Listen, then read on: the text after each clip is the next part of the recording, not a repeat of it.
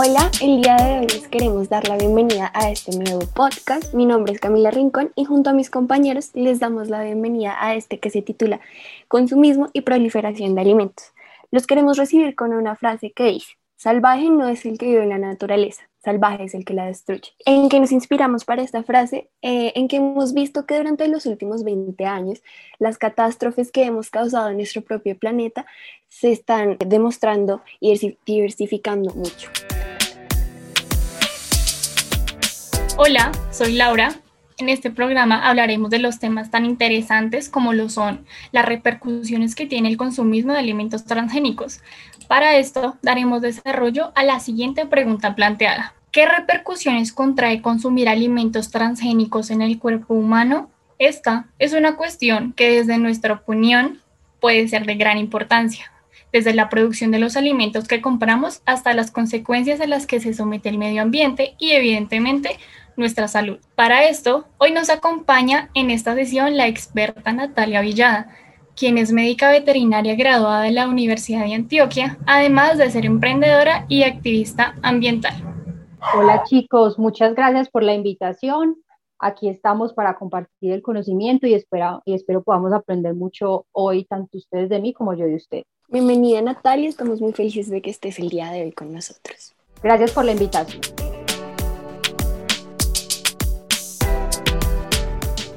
Mi nombre es Jonathan. Tenemos una pregunta para ti. ¿Cuáles crees tú que son las principales ventajas y consecuencias de la alteración genética en los alimentos? Ok, miren. Eh, para mí, desde mi perspectiva, eh, pues por mi formación académica agropecuaria, pienso que son más las desventajas que las ventajas. ¿Por qué? Porque estamos hablando de modificar genéticamente una, un ser vivo o un microorganismo que no se sabe a ciencia cierta, por más que los humanos pensemos de que tenemos todo bajo control en un laboratorio, las condiciones ambientales, las condiciones eh, de recombinación de ADN y todo esto puede variar mucho dependiendo de, al igual que las enfermedades, que tienen mucho que ver con la genética y con la, la exposición al ambiente y el estilo de vida, eso mismo pasa con las plantas. Y hablando solo de plantas, porque también hay que tener en cuenta de que finalmente los animales y eh, los animales no humanos y los humanos vamos a estar pues perjudicados por esto. Entonces, empiezo, por ejemplo, por decir una desventaja y es la toxicidad, que aumenta la toxicidad de las plantas. Lo voy a decir a grosso modo porque eso lo vamos a ir hablando durante todo este ratico que vamos a estar. Entonces vamos a hablar toxicidad, aumento de alergias y la recombinación de virus y bacterias, que es algo que, que se puede, que es irreversible y que además es impredecible. Entonces, para mí esas son las principales desventajas. Las ventajas, la verdad, son muy pocas, tal vez hablándolo a nivel económico para los agricultores, porque obviamente, pues si nos ponemos a pensar, ellos van a obtener un poquito más de ganancias por esos monocultivos, pero también habría que sentarnos a pensar a ver si costo-beneficio esto valdría la pena.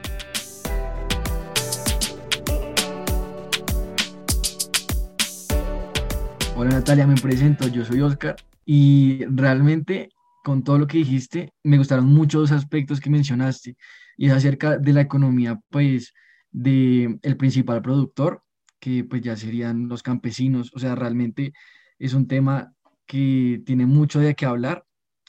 Y también, digamos, me, me gustó mucho acerca de lo que mencionaste, pues, de lo que ya son como las controversias que traen a nivel eh, en los animales no humanos, como dijiste, y digamos, me gusta mucho también los problemas, digamos, dermatológicos, las alergias que causan estos alimentos, em, también, digamos, diversos problemas que, em, no sé, a nivel mundial eh, son, son muy graves, como el aborto o, mm, no sé, el daño a nivel celular o inclusive enfermedades que son neurodegenerativas. Siento que como lo que tú dices, em, en lo que lleva este podcast podemos eh, abarcar varios temas. Hola Natalia, me presento, mi nombre es Sebastián y me gustaría saber qué ha generado este método de modificación genético, pero más desde tres ámbitos, que es el económico, laboral y el social. Desde la parte económica, pienso que esto ha beneficiado más a las grandes empresas, eh, como ya bien conocemos un nombre que, que se escucha mucho, Monsanto, estas grandes empresas se han visto muy beneficiadas por todo esto, pues finalmente ellos son los que proveen los recursos, los insumos, proveen las semillas, proveen los, proveen los herbicidas, los, todos estos agroquímicos. Entonces pensaría yo que los, en la parte económica, eh, finalmente el más perjudicado ha sido el pequeño agricultor, porque si lo hablamos de pronto de las industrias, de estos agricultores que están ya muy industrializados, por decirlo así, eh, de cierta manera ellos pueden ver un aumento de la ganancia a corto plazo, pero tenemos que pensar a largo plazo. Lo que pasó al principio con los fertilizantes eh, sintéticos, que al principio los, nuestros abuelos, ellos eh, eh, abonaban los, los cultivos con su propia materia orgánica, con la propia materia orgánica que salía de sus cocinas, de los cultivos, y empezaron a darse cuenta de que estos fertilizantes lo único que hacía era aumentar la fertilidad por un tiempo corto, porque finalmente se estaba rompiendo con ese ciclo del suelo, que el ciclo del suelo debemos recordar que hacen parte animales microscópicos, insectos, todos estos animalitos que finalmente se ven afectados por todo esto. Bueno, ese fue el primer aspecto, entonces la parte económica. Para mí la parte social es que lamentablemente estamos dejando de un lado los agricultores, los pequeños agricultores que son los que día a día tienen que tratar de conseguirse el sustento. Es decir, son personas que, que tienen muy poco terreno, son personas que tienen muy pocos recursos, tanto económicos como de conocimiento. Lamentablemente falta mucha capacitación por parte eh, de, o sea, hacer una, un intercambio de conocimientos entre ellos, del gobierno con ellos. Entonces pienso que la parte social está siendo muy abandonada porque ellos se, se ven que entre la espada y la pared de que si no usan este tipo de productos, pues obviamente van a quedar obsoletos, no van a tener que cultivar. Ya lo que mencioné con la parte social, también van, podemos ahí pues como, como hablar de la parte laboral, y es que se reduce también mucho la mano de obra, porque recuerden que los herbicidas pasan a hacer esa labor de matar, por ejemplo, lo que llaman malezas, eso antes lo erradicaban de forma manual, eh, lo hacían personas, pero estos grandes, estas grandes multinacionales, estas, estas empresas que venden este tipo de productos transgénicos, están estimulando la industrialización del campo, que esto puede tener ventajas, ya lo hemos dicho, económicas, porque se van a ahorrar dinero, pero ahí está, la mano de obra se ve disminuida y por ende se va a deteriorar mucho la parte social, eh, porque ya van a haber menos contrataciones y por ende la parte laboral.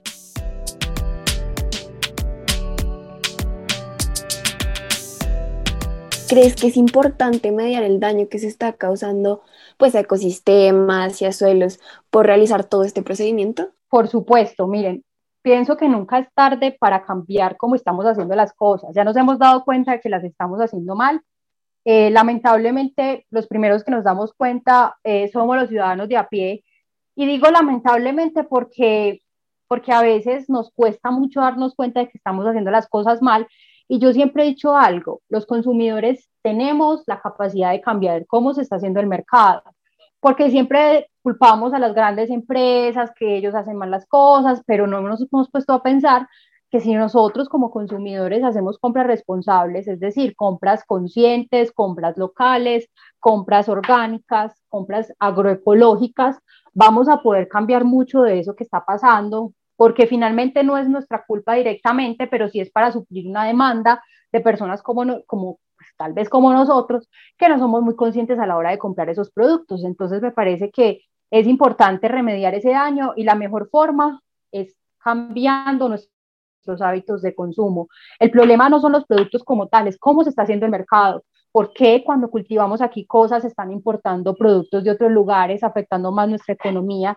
y aumentando aún más esa brecha eh, socioeconómica lamentable que hay en nuestro país. Entonces, para mí nunca es tarde, no solo por la parte ambiental, eh, por la parte ambiental, sino también por la parte eh, económica o, o, social.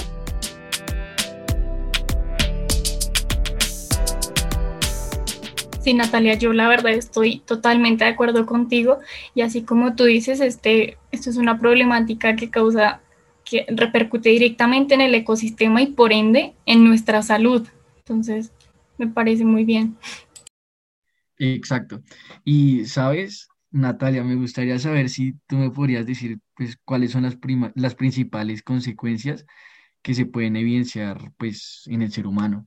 Claro que sí, miren, eh, pues yo soy médica veterinaria, a pesar de que tengo ese conocimiento pues de la parte pues, biológica, finalmente los humanos, los animales, eh, estamos literal hechos de lo mismo y tenemos los mismos órganos y, y hay muchas cosas que cambian, sí, pero, pero puedo hablar con propiedad de este tipo de cosas porque eh, finalmente los animales que tienen pues como problemas, por ejemplo, de hígado, de riñón, lo mismo pasa con los humanos. Entonces voy a, resumir en pocas palabras cuáles son esas, esos principales perdón, problemas que se han visto en los humanos. Entonces se habla de que, por ejemplo, se ha aumentado, eh, esto ha sido como, como pues derivado de estudios en laboratorio con animales con los que han experimentado, por ejemplo, con ratas, eh, con conejos, se ha, visto que se ha aumentado, por ejemplo, eh, las úlceras gástricas por consumir patatas o tomates que han sido transgénicos. Por ejemplo, se habla de que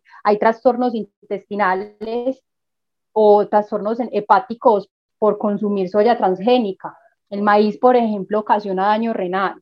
Entonces, miren que, son muchas cosas que, pues, pueden ser muy comunes ya en nuestra sociedad, de que las personas sufran de trastornos intestinales. Cada vez esto es más frecuente, las alergias. Las alergias se habla de que en el Reino Unido, los últimos años se ha aumentado el 50% de las alergias. Y esto tiene mucha relación con la introducción de la soya transgénica a este lugar. Entonces, miren que que a pesar de que alguien nos va a decir, sí, pero es que la gente toda la vida se ha enfermado de los, de los riñones, del hígado, ha, ha padecido problemas intestinales, se puede establecer una relación directa y sobre todo, por ejemplo, en el caso de la soya, que es una de las más mencionadas, la soya que es resistente a herbicidas, se, eh, se habla de que aumenta la cantidad de fitoestrógenos que tiene, porque sabemos que la soya y todos los componentes vegetales tienen hormonas propias que pueden tener un efecto a corto o a largo plazo en nosotros. Entonces se habla de que esto es desconocido, son estudios de que todavía falta mucho tiempo para poder dar resultados y realmente esto puede alterar funciones, por ejemplo, reproductivas. Por ejemplo, esto se habla de que afecta a la división celular y ya sabemos que la división celular en parte es la, eh, una división celular mal hecha, va a ocasionar, por ejemplo, cáncer, porque ya sabemos que el cáncer es una división que se da de nuestras células de forma incontrolada por factores ya sean intrínsecos o extrínsecos. Entonces, pienso que, que esto es súper importante, obviamente tomar cada uno, verlo con más detenimiento, pero así en forma eh, macro, por decirlo así, estas son las principales, eh, los principales efectos a nivel laboratorio que se han visto porque pienso que en las personas del común que consumimos este tipo de productos falta todavía muchísimos estudios.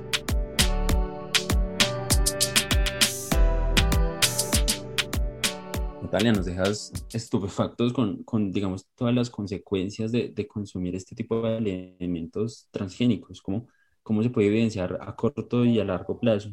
Pero tengo una duda, ¿cuáles crees tú que son las consecuencias? ¿Qué crees ¿qué será ese gran impacto que nos espera a nivel mundial?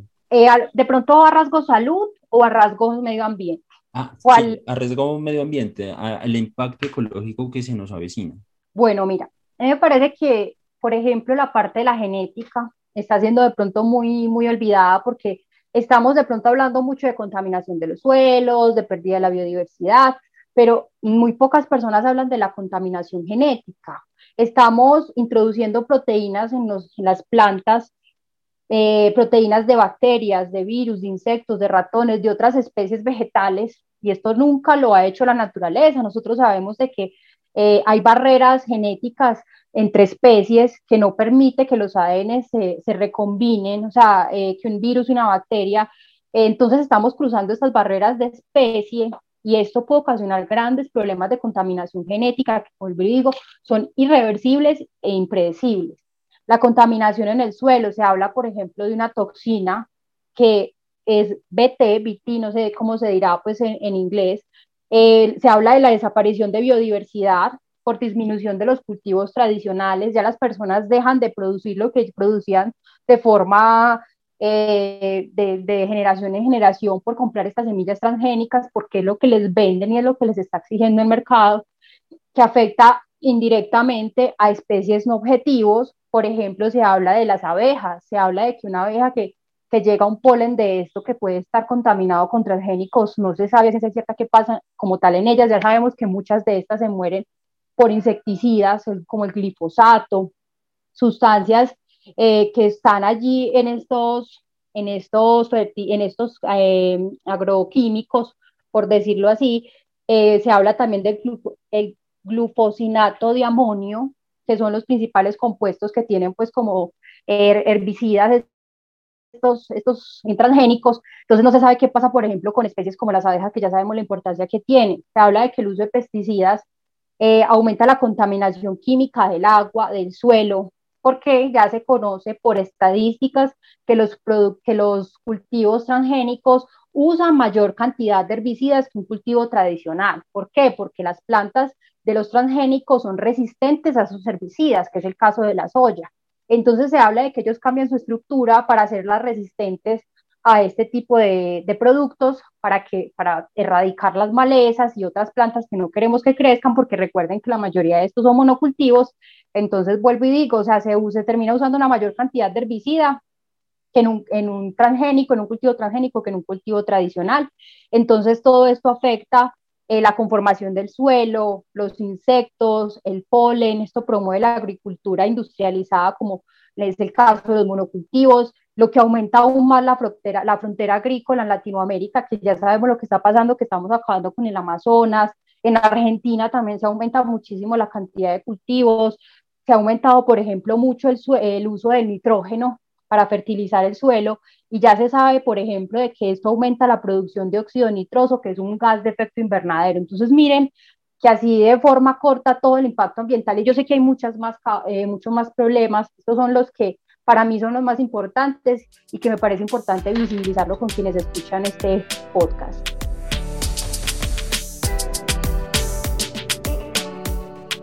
Sí, Natalia, tienes toda la razón. Además, pues yo sé que estas sustancias y estos compuestos pues pueden causar eh, ciertas repercusiones en la piel, por ejemplo, no sé, las alergias y ah. hasta en algunos casos unas complicaciones en el metabolismo de, de antibióticos. Sí, resistencia antibiótica porque se marca con genes de resistencia antibiótico. Este mecanismo realmente no lo conozco muy bien. Sé que los marcadores que usan son con, eh, que tiene que ver con la resistencia antibacteriana. De pronto otra persona que, que sepa más de esta, no sé, de esta parte molecular, eh, podría hablarlo con más propiedad, pero por ejemplo, un caso que me pareció muy particular con esto de las alergias, y es que la soya la estaban eh, como recombinando sus genes con, con un gen de la nuez del Brasil, y sabemos que las nueces son bastante, pues tienen muchos compuestos alérgenos para muchas personas, entonces, imagínense lo delicado que es que alguien consuma una, una soya transgénica, por ejemplo, de una nuez del Brasil, sin saber que está consumiendo ese tipo de cosas y por eso empiezan a desarrollar alergias.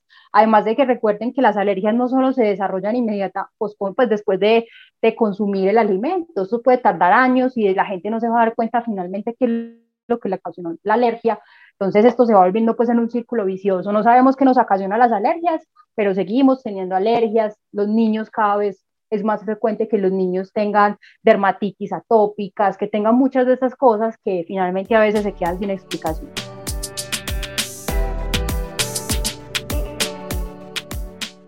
Realmente es, no sé, siento que es increíble pensar que a pesar de que muchas de estas consecuencias en el cuerpo ya se han manifestado de manera clara, las personas no han medido la gravedad de consumir este tipo de alimentos. Que no hay una legislación que exija de que este tipo de alimentos transgénicos esté rotulado en los alimentos, eso es lo más grave.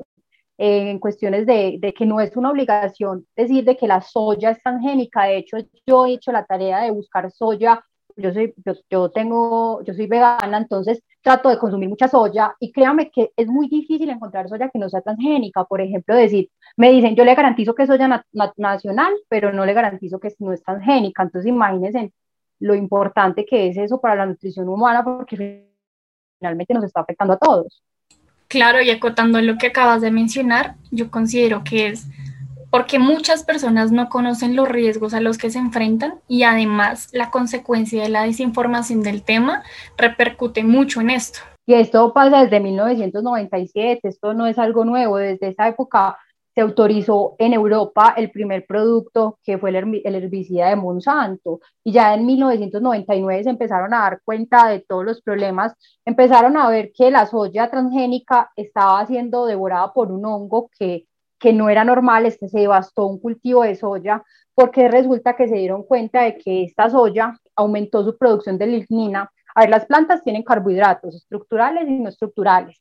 Listo. Los carbohidratos estructurales eh, la lignina hace parte de estos, de estos carbohidratos no estructurales, que son los que hacen que la planta tenga esa estructura, es como por decir el esqueleto de la planta. Entonces, imagínense, se aumentó la producción de lignina, que no era usual en estas plantas, entonces por el calor los, los tallos se agrietaban y hacía que fuera más sensible a este hongo. Entonces, miren que finalmente lo que ellos buscaban, que era volver las plantas más resistentes, no está pasando.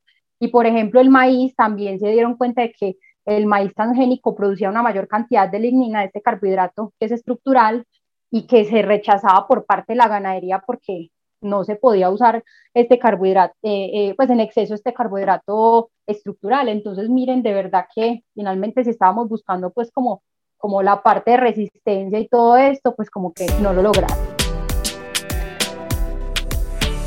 Bueno, Natalia, desafortunadamente el tiempo es pues muy corto. Agradecemos eh, inmensamente todo lo que nos has compartido y quisiéramos ahondar más, pero pues como ya te dije, el tiempo es, es muy corto. Muchas gracias.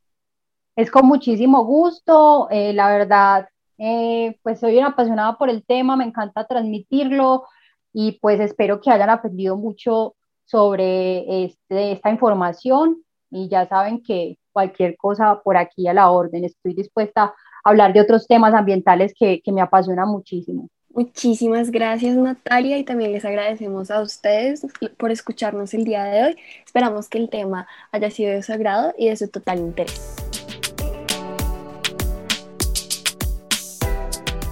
Natalia, muchas gracias. Eh, realmente nos encantaría que nos dejes un último mensaje para nuestros oyentes.